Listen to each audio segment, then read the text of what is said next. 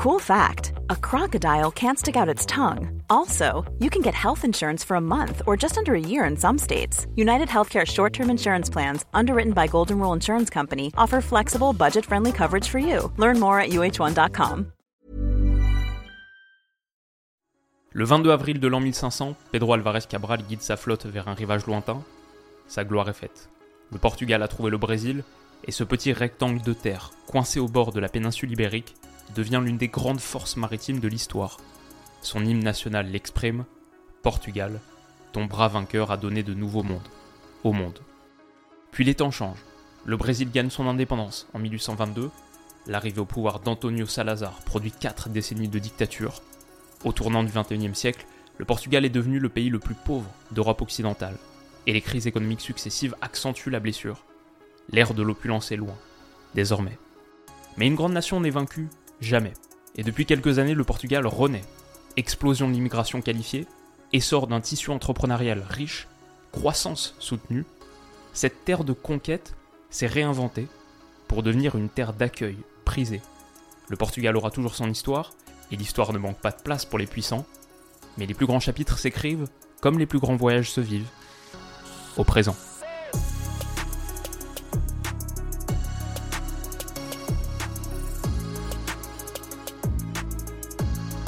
Les amis, bienvenue. J'espère que vous allez tous très bien, très content de vous retrouver pour ce nouvel épisode de Mondial, le cinquième. On a parlé pour l'instant du Qatar, du Canada, du Cameroun, du Brésil la semaine dernière. Aujourd'hui, on s'intéresse à notre premier Européen, le Portugal. Alors le Portugal a jamais gagné la Coupe du Monde. Portugal a jamais atteint de finale de Coupe du Monde. D'ailleurs, ils ont joué seulement 4 fois les tours à élimination directe de Coupe du Monde. Une demi-finale en 66, emmenée par un Eusebio magique, meilleur buteur du tournoi, mais stoppé par le pays hôte, cette Angleterre un peu sournoise qui change la ville du match, de la demi-finale, le matin du match, ok. 40 ans plus tard, en 2006, il y a une autre demi-finale, après avoir sorti les Pays-Bas en huitième au bout de ce coup de sniper de Maniche, puis l'Angleterre au tir au but en quart dans un des matchs les plus légendaires de l'histoire de la Coupe du Monde moderne, l'expulsion de Rooney, le clin d'œil de Ronaldo, Ricardo qui s'interpose au tir au but devant Lampard, Gerrard et Carragher, Bref, un vrai match d'anthologie. Après ça, le Portugal connaît un autre coup d'arrêt contre la France de Zidane en demi, on s'en souvient. Et depuis, il y a juste deux petits huitièmes qui ont été perdus. Contre l'Espagne en 2010, contre l'Uruguay en 2018. Donc voilà, on n'a finalement pas une si grande histoire que ça en Coupe du Monde. Les trois derniers tournois, c'est plutôt des déceptions, 2010, 2014, 2018. Le paradoxe, le contraste, c'est que malgré tout ça, le Portugal, ça reste sur les dernières années une des sélections internationales les plus titrées. Il y a bien sûr cet Euro 2016 qui a propulsé le pays au rang de force majeure du foot international, et il y a la confirmation en Ligue des Nations trois ans plus tard. Quant à ça, plus un quintuple ballon d'or avec toi, la perception est forcément un peu différente. Ça change ton statut, ça l'augmente. Il y a quelques jours contre la République tchèque, c'était un des matchs de Ligue des Nations, que le Portugal est allé remporter 0-4 en République tchèque. Il y a des journalistes qui ont demandé à Fernando Santos, ok, après l'Euro 2016, après la Ligue des Nations 2019, qu'est-ce que le pays est en droit d'attendre de cette Coupe du Monde? Et Santos a répondu, il me reste un trophée à gagner, le meilleur est encore à venir. On l'a relancé, on lui a demandé ce qu'il signifiait par là, il a dit, le meilleur est encore à venir, et il viendra cette année. Ce qui est quand même pas courant pour un sélectionneur. Je veux dire, même l'équipe de France championne du monde en titre, quand tu demandes à Noël Legrette, l'objectif, c'est la rengaine classique, minimum, les demi-finales, etc. Là, le message de Santos, et par extension l'ambition du Portugal est clair, gagner la Coupe du Monde. On peut considérer à minima que tout ce qui est en dessous d'une finale serait une déception. Pourquoi? Parce que le Portugal a déjà joué des demi-finales, ça ne serait pas un nouveau palier. Et surtout parce que le Portugal a pour moi le meilleur réservoir de talent de son histoire, un des meilleurs réservoirs de talent de la compétition. Ça, c'est la liste des 26 que j'ai composée. Ce ne sera pas exactement celle-là. Forcément, à deux mois du mondial, on devine. On essaye de deviner. Je regarde un peu les derniers rassemblements, les joueurs en forme. Ce ne sera pas exactement ça. Même le système a des chances de changer. Mais si on regarde quelques hommes qui, eux, sont sûrs d'y aller, bah, sur le secteur offensif déjà, Cristiano Ronaldo, Diogo Jota, Bernardo Silva, Joao Félix, Rafael Leao. On peut en ajouter d'autres, Bruno Fernandes, même si là on place milieu de terrain, dans ce 4-3-3 il a beaucoup joué milieu de terrain, ou alors 10 dans une forme de 4-2-3-1. Mais voilà, déjà avec ces 6 gars-là, tu vois le niveau de qualité que le Portugal a sur son secteur offensif.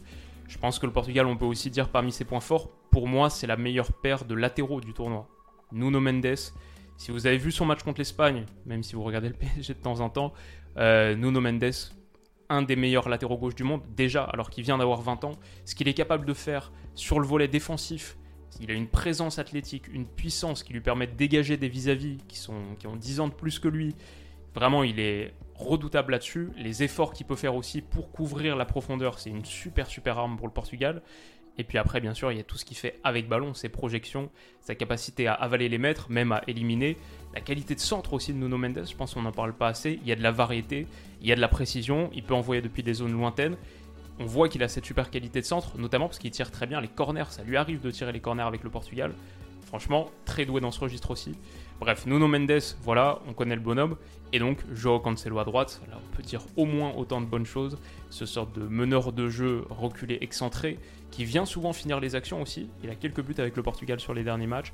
Donc Santos a du matos pour sûr. Vitinha, on peut ajouter. Ruben Dias aussi, un des plus grands défenseurs centraux des dernières années, même si là ça se passe un peu moins bien. Ça reste Ruben Dias. Ok, alors là je l'ai mis là d'ailleurs, ce sera sûrement peut-être là, ça peut changer avec Pepe. Mais voilà en gros les quelques noms que le Portugal a, franchement font peur. On pourrait parler de certains remplaçants aussi, Mateus Nunes, euh, Otavio, s'il revient de sa blessure, Pedro Neto. Bref, beaucoup beaucoup de gars super intéressants. Mais la question c'est comment les faire jouer. Et là, on peut le dire clairement, Santos n'a pas encore trouvé la formule. Son système en général, c'est du 4-3-3 avec un milieu en 1-2 comme ça et deux ailiers. Ça peut être du 4-2-3-1 aussi. Et là, le triangle est un peu inversé avec euh, Bruno Fernandes en 10 sous deux milieux qui sont généralement assez physiques. On a vu du William Carvalho par exemple. Et même là, j'ai mis Vitinha. La réalité, je pense que c'est plutôt William Carvalho qui part avec une longueur d'avance. C'est lui qui était titulaire contre l'Espagne dans ce milieu justement. Neves, Bruno, William. Bon, moi j'aime bien Vitinha, je pense qu'en plus il peut être très pertinent dans ce rôle de milieu relayeur un cran plus haut. Avec le Paris Saint-Germain, on le voit à côté de Verratti, dans une paire comme ça, dans le, 3-4-1-2 du PSG. Mais Verratti est souvent un cran plus bas et Vitinha est souvent un cran plus haut, voire deux crans plus haut. Un peu dans l'interligne, en train de solliciter des ballons au niveau de la ligne offensive, participer à la construction, même dans le dernier tiers. Voilà, il est ce joueur assez verticalisant, même s'il finit mal, c'est vraiment pas du tout un joueur de surface, de conclusion d'action. Il se déplace souvent dans ses zones, même pour retirer un peu. J'adore Vitinha, j'en ai beaucoup beaucoup parlé déjà sur ce début de saison, et j'aimerais bien le voir mieux utilisé avec le Portugal. Maintenant, est-ce que ce système en 4-3-3 c'est celui qui lui convient le mieux? Pas sûr. On peut se poser totalement la même question pour Bernardo Silva par exemple, même pour Diogo Jota. Aujourd'hui, Bernardo Silva, on le voit à Man City, pour moi, il est mieux quand il est ici, dans ce rôle-là. Et Jota, c'est peut-être mieux un petit peu plus axial. Aucun des deux, pour moi, sont des vrais ailiers de percussion, comme t'aimerais en avoir dans un 4-3-3. Raphaël Leao pourrait totalement occuper ce rôle. À l'AC Milan, dans le 4-2-3-1 de Pioli, il est une des armes majeures sur ce rôle de milieu offensif gauche, un peu excentré. En plus, avec Théo Hernandez qui vient le suppléer, dédoubler sur son côté, c'est un peu ce que Nuno Mendes pourrait apporter. Le seul problème, c'est que pour l'instant, Rafael Leao avec le Portugal, ça marche pas top top. Je sais pas s'il a la confiance de Santos. À mon avis, il part pas titulaire. Mais du coup, voilà, avec Jota qui contribue offensivement, qui fait des bonnes choses, mais c'est pas cet ailier gauche véritablement. Et Bernardo Silva, le problème avec Bernardo Silva à droite, c'est qu'il n'y a pas de super option pour mettre à sa place. Et ici, tu mets Bernardo Silva là, du coup ça pose un petit peu plus la question de Bruno Fernandes. Je pense aussi que Santos est pas forcément très adepte de mettre Bernardo là et Bruno là.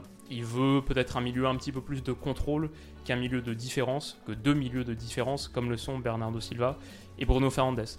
Donc c'est dommage, on a, on a la sensation que le potentiel de cette équipe n'est pas exploité à son maximum.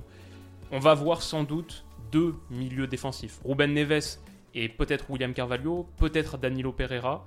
Je ne sais pas exactement comment ça va s'orchestrer. J'aime bien Ruben Neves pourtant pour sa capacité à jouer long, euh, même déclencher longue distance. Il ajoute une arme supplémentaire à ce Portugal, en plus un peu milieu organisateur, qui est ok très bien avec ballon.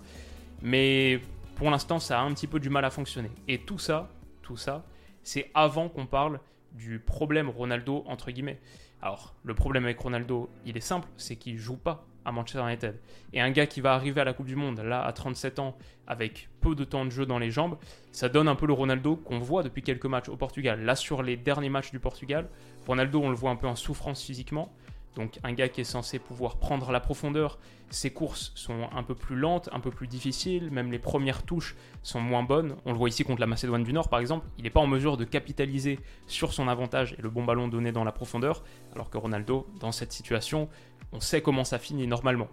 Bon, derrière, il glisse un super ballon, c'est bien joué, bien vu et bien mis, mais voilà, c'est plus vraiment le Ronaldo qu'on connaît. Et surtout, il y a ce manque de confiance là qui commence à durer depuis un moment parce qu'à la finition, il y a une quantité d'actions ratées sur les derniers matchs contre l'Espagne, contre la République tchèque, même un peu plus tôt.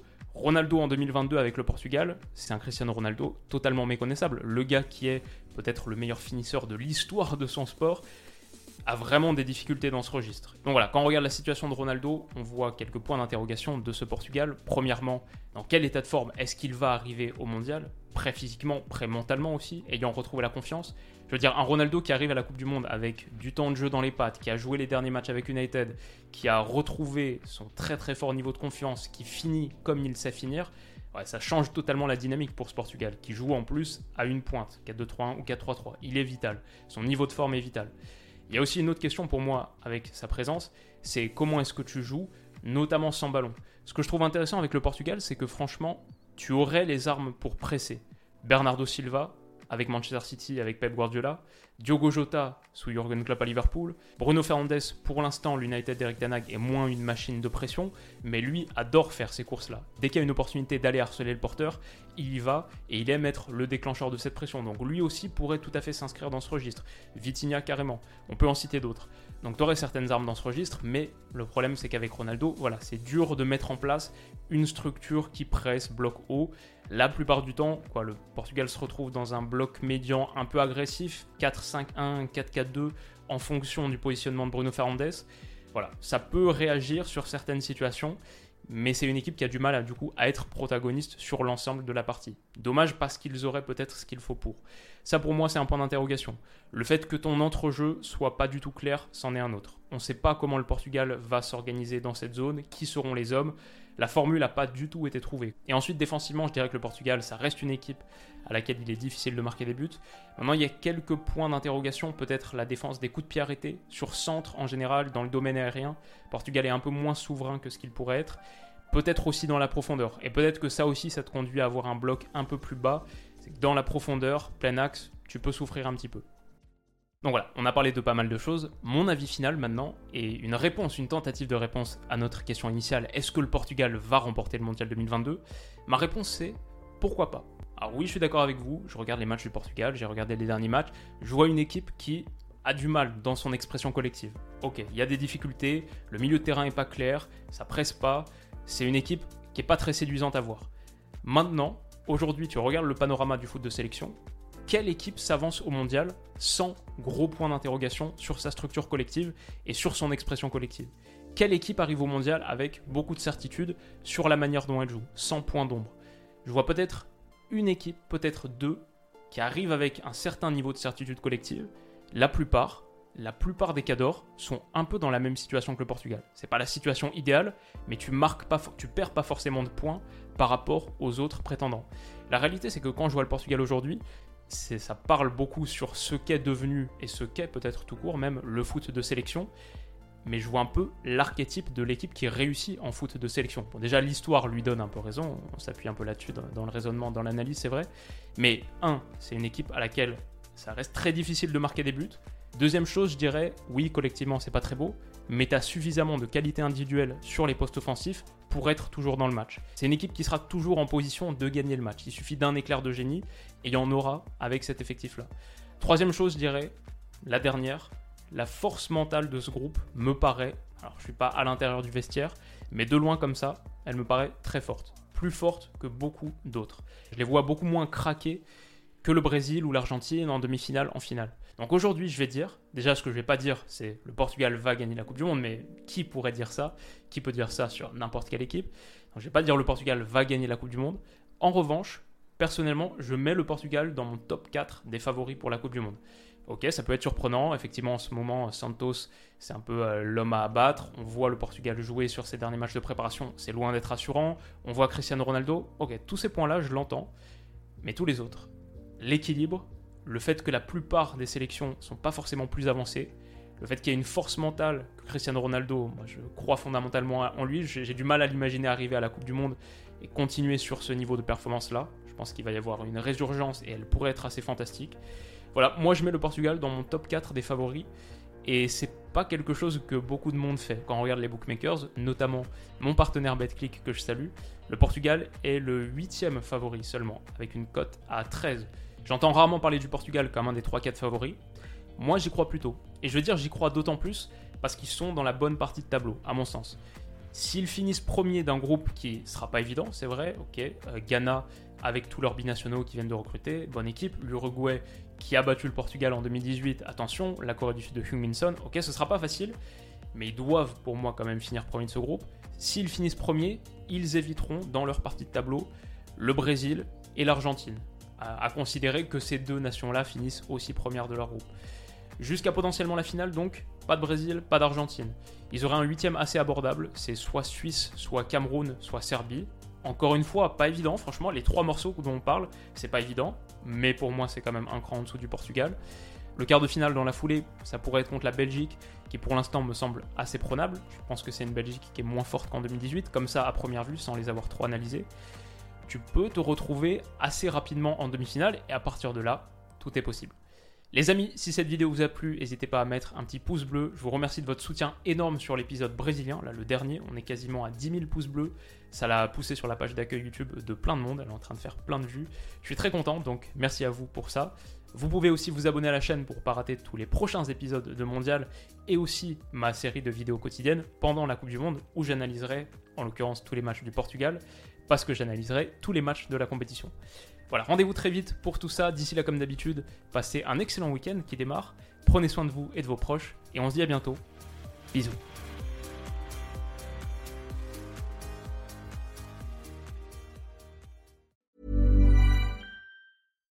When you make decisions for your company, you look for the no-brainers. And if you have a lot of mailing to do, stamps.com is the ultimate no-brainer. It streamlines your processes to make your business more efficient, which makes you less busy. Mail checks, invoices, legal documents, and everything you need to keep your business running with Stamps.com.